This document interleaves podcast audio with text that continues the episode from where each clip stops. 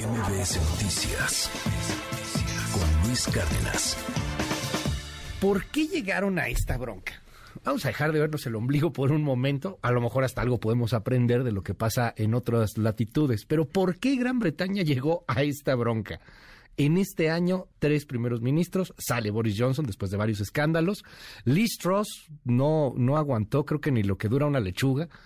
Y ahora eh, Rishi Sunak, en donde ya hay hasta apuestas de cuánto va a durar.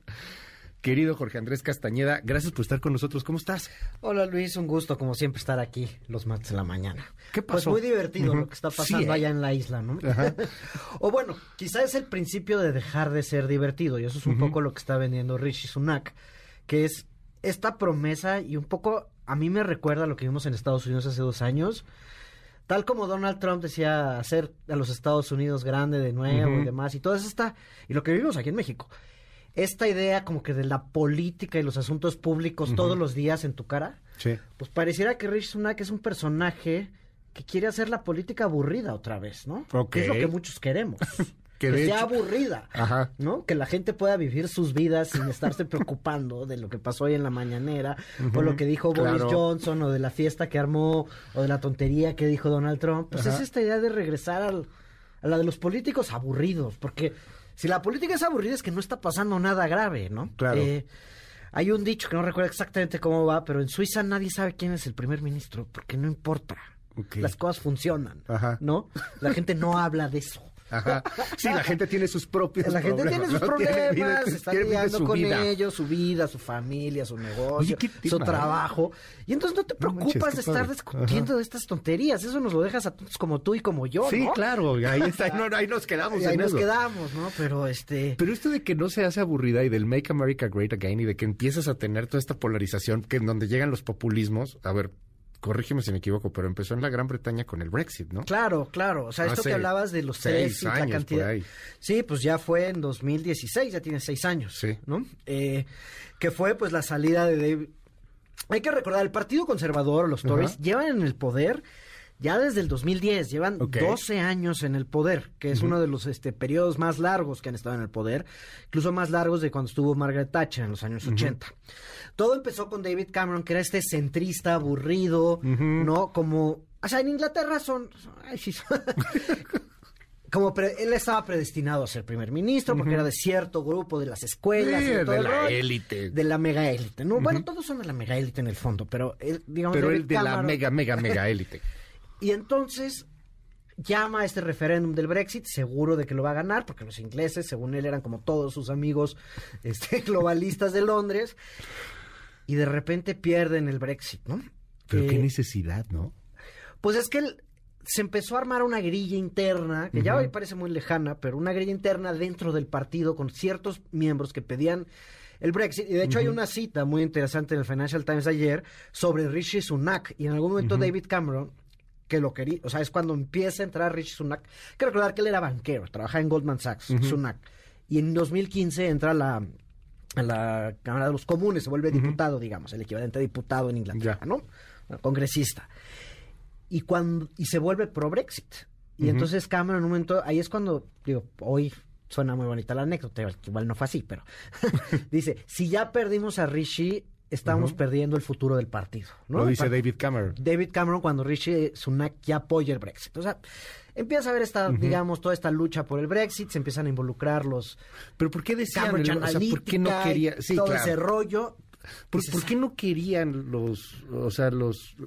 No, Había no esta idea de que ellos daban más de lo que recibían, ¿no? Entonces decían, todo este dinero que le estamos dando a la Unión. Europea y es contra nosotros, Ajá. Cuando en realidad los... Y donde más ganó el Brexit en ciertas provincias del país, de Claro. Gales y demás, era donde más recibían dinero de la Unión Europea. Era totalmente absurdo. Que ahí tuvo mucho que ver, tienes razón, Cambridge Analytica, Ah, todo este tema de manipulación con algoritmos que hoy lo seguimos sufriendo, eh, las mentiras que se difundieron a través del, del y Brexit, lo que todos. costaban los migrantes, Bannon, sí, y Boris Johnson, y todos el mismo. Boris Johnson. Ajá. Y luego llega esta época, estos años, digamos, entre 2010 y 2010, diría 2016 y 2019, Ajá. que era el Get Brexit Done, porque ya decidieron que Sí. se van a salir, pero no se pueden salir porque pues, era un desastre, ¿no? Sí, claro. había que hacer un montón, o sea, no podían, no encontraban la forma para que no fuera un desastre económico, Sí. que terminó siendo, pero no, digamos, eran muy complicadas las negociaciones y la entonces primera ministra Teresa May no podía, puso, digamos, diferentes opciones frente a la Cámara, los comunes, y todas fueron rechazadas. Y no pudo encontrar el, el, digamos, el deal a la Trump para sacarlos de Brexit. Y ahí es cuando llega Boris Johnson, este, pues digo, tiene cualidades también Boris Johnson. a la- va a pasar a la historia como un bufón. Porque pero no era era- un tipo brillante antes. Claro. A ver, a ver, en esta parte de, de Theresa May es porque no era tan fácil salirte del Brexit, ¿no? No, no, o sea, no era así. complicadísimo. Iba a tener repercusiones económicas brutales. y las negociaciones con la Unión Europea, la Unión Europea Ajá. se pone una postura muy fuerte porque... pues, Porque no quería que se saliera Inglaterra también. Pues ya habían, ¿no? ya habían decidido que se iban a Inglaterra, pero entonces le querían cobrar muy Claro. a Inglaterra para que a nadie más se le anduviera Pagas tu ocurriendo tarifa de salida. Andarse saliendo, que fuera muy caro un mensaje, y entonces era muy difícil esta negociación. Finalmente Boris lo logra, ¿no? Eh, y le toca la pandemia, ¿no? Y, y, pues, y ahí, de hecho, Rishi Sunak es su, lo que se llama el Chancellor of the Exchequer o canciller de la tesorería, que es el secretario de Hacienda. Ok. ¿no? Él era el secretario de Hacienda de Boris, empieza como subsecretario, termina como secretario, se vuelve bastante popular en una de las partes de la pandemia porque era el responsable, digamos, de parte de las ayudas económicas que se daban. Y luego viene el desastre de Boris Johnson, lo cachan que andaba armando unas pachangas en, ten- Sí, en plena el 10 pandemia. En el 10 Downing Street, cuando todo el mundo estaba encerrado, aparte de la cantidad de tonterías que hacía, Sí. y declaraciones desafortunadas, y digamos, eh, una reacción, en, una como bola de nieve, y termina en la renuncia de Boris Johnson a inicios de este año. Y ahí compiten Liz Truss y Rishi Sunak de nuevo dentro del Partido Conservador. No- hay que recordar, no se llaman elecciones todavía. La última vez que fueron, eh, ganó Boris Johnson. Allá como funciona, digamos, es se vota por un partido y el líder de ese partido, al ser una, eh, digamos, un régimen parlamentario, se vuelve el primer ministro, ¿no? Ya. Entonces, no hay elecciones porque los conservadores tienen mayoría y tienen que al interior del partido escoger al líder. Primero gana Liz Truss y Rishi Sunak advierte, dice, esta está diciendo puras tonterías y con un plan económico que es una locura. ¿Qué ¿No? proponía? Una serie de bajar los impuestos Ajá. a los ricos, principalmente, imagínate, Rishi Sunak Sí. siendo multimillonario, pero eh, con una idea, bajar los impuestos muchísimo, sobre todo a los ricos, con esta idea de que esto iba a detonar el crecimiento económico. Los mercados le ponen una tunda, eh, se deprecia muchísimo. La eh, libra. La ¿no? libra esterlina. eh, y sobre todo el mercado de bonos de los bonos del Banco de Inglaterra, digamos, una de las primeras instituciones Sí, claro. financieras del de la historia de la humanidad. Ahí se inventó todo esto. Eh, le ponen una tunda terrible, renuncia a su eh, secretario de Hacienda, ella dura una semana más. eh, como decías, 44 días duró Sí. más la lechuga Sí. y fue pues un verdadero desastre y una broma lo que pasó ahí. O sea, ni siquiera pudo implementar las no, primero políticas. se echó para atrás. Primero se echó para atrás. O sea, dijo, ya no las vamos a implementar. Después de la tunda que se Pero ya era tarde. Ya o sea, ya había perdido la confianza. Había perdido toda la confianza. Ni siquiera implementó nada. O sea, No fue por la idea. El plan que puso, digamos, ¿Qué? el plan fiscal que Ajá. presentó, ¿no? Como el presupuesto. Aquí como cuando Ya. nos presentan el, el No, es que imagínate que por una idea pasaran esas cosas aquí, ¿no? O sea, hay cada idea, que cada ocurrencia. Y entonces, pues entra ahora, que Ajá. justo acaba de ir a presentar credenciales con el rey, que le pide formar un gobierno, Rishi Sunak. Rishi Sunak, y es el tercer primer ministro en el año. Y entonces, bueno, mencionaba la revista El Economist este fin de semana, antes de la renuncia de Liz Truss, pero todavía... lo- Sí, que ya era un hecho, ¿no? Prácticamente. que pues Inglaterra se empieza a parecer a Italia, ¿no? En Italia ya hemos visto bastantes veces este cambio de gobierno, que no dura el gobierno por simplemente la cantidad de inestabilidad política que hay ahí adentro y ya la polarización que llegó a un extremo.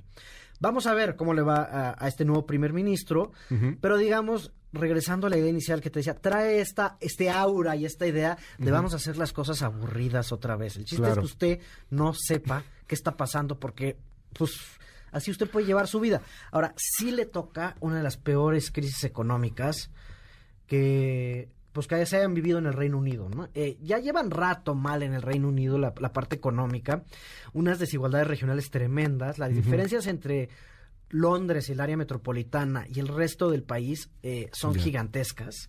Ya la desindustrialización, en el, este, digamos, un poco lo que se quejan que pasó en Estados Unidos, lleva mucho más tiempo allá.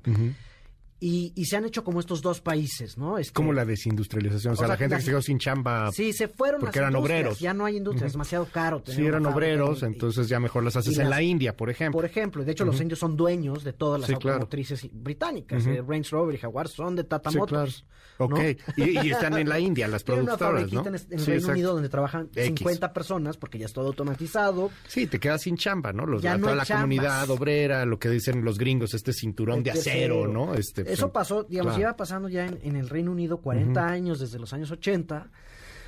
Y, y pues bueno, las críticas que han ido a contra Rishi Sunak es pues, es un multimillonario. A ver, él está casado. Él por su lado ha hecho mucha lana. Fue banquero de inversión y luego trabajó en uno de estos fondos de, de inversión, hedge funds, de, donde hizo mucho dinero. Él es un personaje en sí mismo ahí. Y digo, el hecho de que sea de origen indio no es cualquier cosa. O sea, es la vieja colonia del, del ¿Te, imaginas a Churchill viendo esto en algún momento? No, sí, Churchill no. no estaba muy a favor de la liberación de, de la Es- colonia, ¿no? Por es ejemplo. una cosa pues, que te habla también de cierta Sí. madurez democrática. La Claro, es una gran noticia, lo dijo ayer el mismo presidente Biden, ¿no? No es cualquier cosa. Ahora, él es un, su esposa es la hija de un multimillonario de la India, dueño de Infosys, un gigante de la tecnología. Es como si fuera Es como es el, el Arturo Elías Ayub, ¿no? Por Más ejemplo. O menos. sea, es, es como la hija de, O sea, es- del Slim de es allá. como la hija de Ajá, Slim de, la India, pero que vive en Londres, porque aunque están bien lejos, pues son Sí, tienen claro. una afinidad, digamos, muy cercana a ambos países, ¿no? Desde, pues, eh, desde las épocas de la colonia.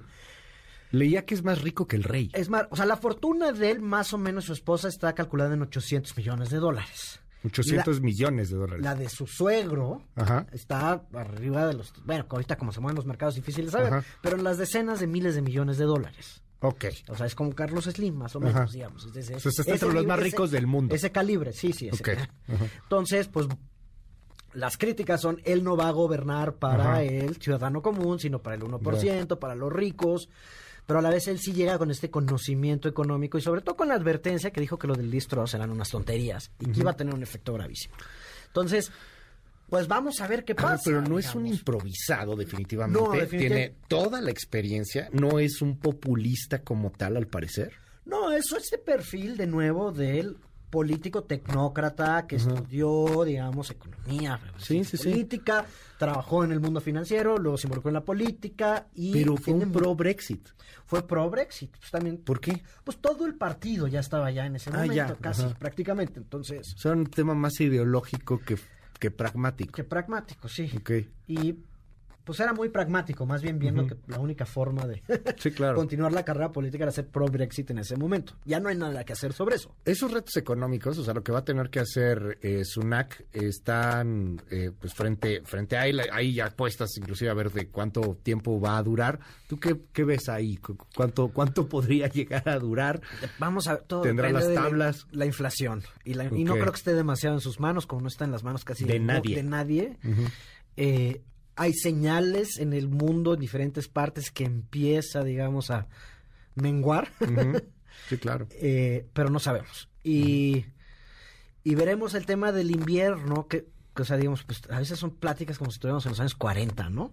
¿Qué tan duro va a ser el, el invierno Sí, pues sí. y, la- y el- los precios de los energéticos? Sí, no es Porque si algo golpea la popularidad de un gobierno, como hemos platicado aquí, Luis, es el precio de los energéticos. Con Ucrania y con Y- la invasión. Pero ahorita está cayendo en, esta- en Europa, bueno, y acá también, en, en América saben, el precio del gas natural, porque se primero se está pronosticando que el invierno no va a ser tan severo como se pensaba Ok. y ya están llenos, digamos, en toda Europa los centros de almacenamiento de gas liqueficado. Ok. Si va a ser suficiente o no, no sabemos, pero ya no hay dónde poner mucho el gas. Entonces están empezando a caer los precios. Eh, esta semana está pasando Sí, eso, claro. no, no sabemos qué va a Sí, porque desabasto no hay. O sea, tienes el suficiente, pero a lo mejor hay desabasto después. Pues, entonces eso te sí, genera una y- incógnita importante. Entonces, y de eso dependerá pues Ya. mucho lo que pase en los próximos meses en, el- en Gran Bretaña y veremos si puede recuperar, digamos, esta posición electoral, porque lo que llamaba la oposición, el Partido Laborista, es hagamos elecciones nuevas, elecciones anticipadas, donde se esperaba que ellos iban a arrasar ¿no? y poner fin a estos 12 años De los Tories. De los Tories. Pues parecen haberlo evitado por ahora. Ok. Que si él logra darle la vuelta, pues quizá podría, digamos, mantener esta, pues ya hegemonía de 12 años de los Tories. Si no, eh, pues lo que estamos enfrente es de un gobierno laborista, ya no del amigo del presidente Jeremy Corbyn, porque él ya no es el líder de los laboristas, pero veríamos, este, digamos, un cambio de gobierno, pero por ahora se antoja, digamos, en me- corto plazo difícil. Veremos cómo le va. Muchísimas gracias, Jorge Andrés Castañeda. Te seguimos en tus redes. Jorge Acasta ahí Ajá. en Twitter y todos los jueves en El Economista. Va que va, muchísimas gracias. Te leemos ahí en El Economista también. MBS Noticias con Luis Cárdenas.